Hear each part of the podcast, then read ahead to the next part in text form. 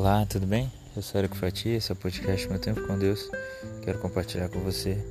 Hoje, a palavra de Deus está em Romanos 5, verso 3 ao 4, que dizem assim: E não somente isso, mas também nos gloriamos nas próprias tribulações, sabendo que a tribulação produz perseverança, e a perseverança produz experiência, e a experiência, a esperança.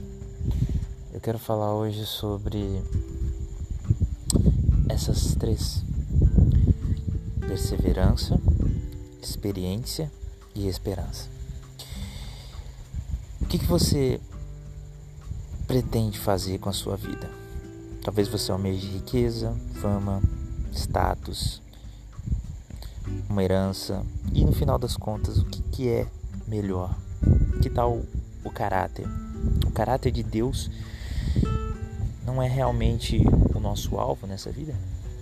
Fica a indagação. Então, mesmo nos dias mais difíceis da nossa vida, se formos pessoas que refletem o caráter de Deus, nada pode tirar de nós o que mais desejamos. Essa semana que passou, eu estava terminando de ministrar uma aula na faculdade onde eu leciono e uma cena me pegou eu cheguei até dois alunos e uma das alunas estava com a Bíblia na mão, aberta, nesse trecho de Romanos 5,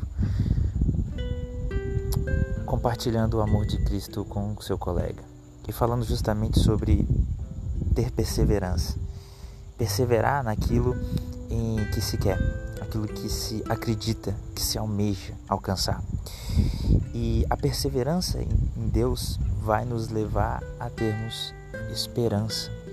Aliás, antes da esperança, ela vai nos levar a termos experiências com Deus. E essas experiências vão produzir em nós uma esperança de um futuro melhor, de um amanhã tranquilo na presença de Deus. E por que, que eu digo de um amanhã tranquilo na presença de Deus? O amanhã ele é incerto, assim como o era o hoje, que já foi futuro. O amanhã, nós não sabemos o que esperar. E talvez o amanhã trará consigo os próprios males, como diz lá em Mateus 6, dos versos finais. Basta cada dia o seu próprio mal. A verdade é que, mesmo em meio a tribulações, nós podemos nos gloriar em Cristo Jesus. Sabe por quê? Porque ali ele produz em nós essa perseverança para confiar nele, que os problemas vão passar, que tudo pode passar, mas as palavras dele vão permanecer. Que se nós confiarmos nele, tudo dará certo, ainda que seja um dia de tribulação, ainda que seja um dia ruim, ainda que seja um dia mau. Por isso nós precisamos perseverar.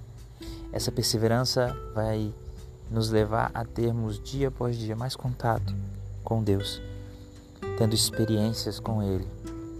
E no final teremos uma grande esperança, confiando nele, que é o nosso Senhor e Salvador. O que eu desejo a você é que você tenha o mesmo entusiasmo do início da fé. O que eu desejo a você é que você procure compreender qual é a esperança de Cristo para você. Que Deus te abençoe e que você incessantemente busque ter perseverança, experiência e esperança em Cristo Jesus.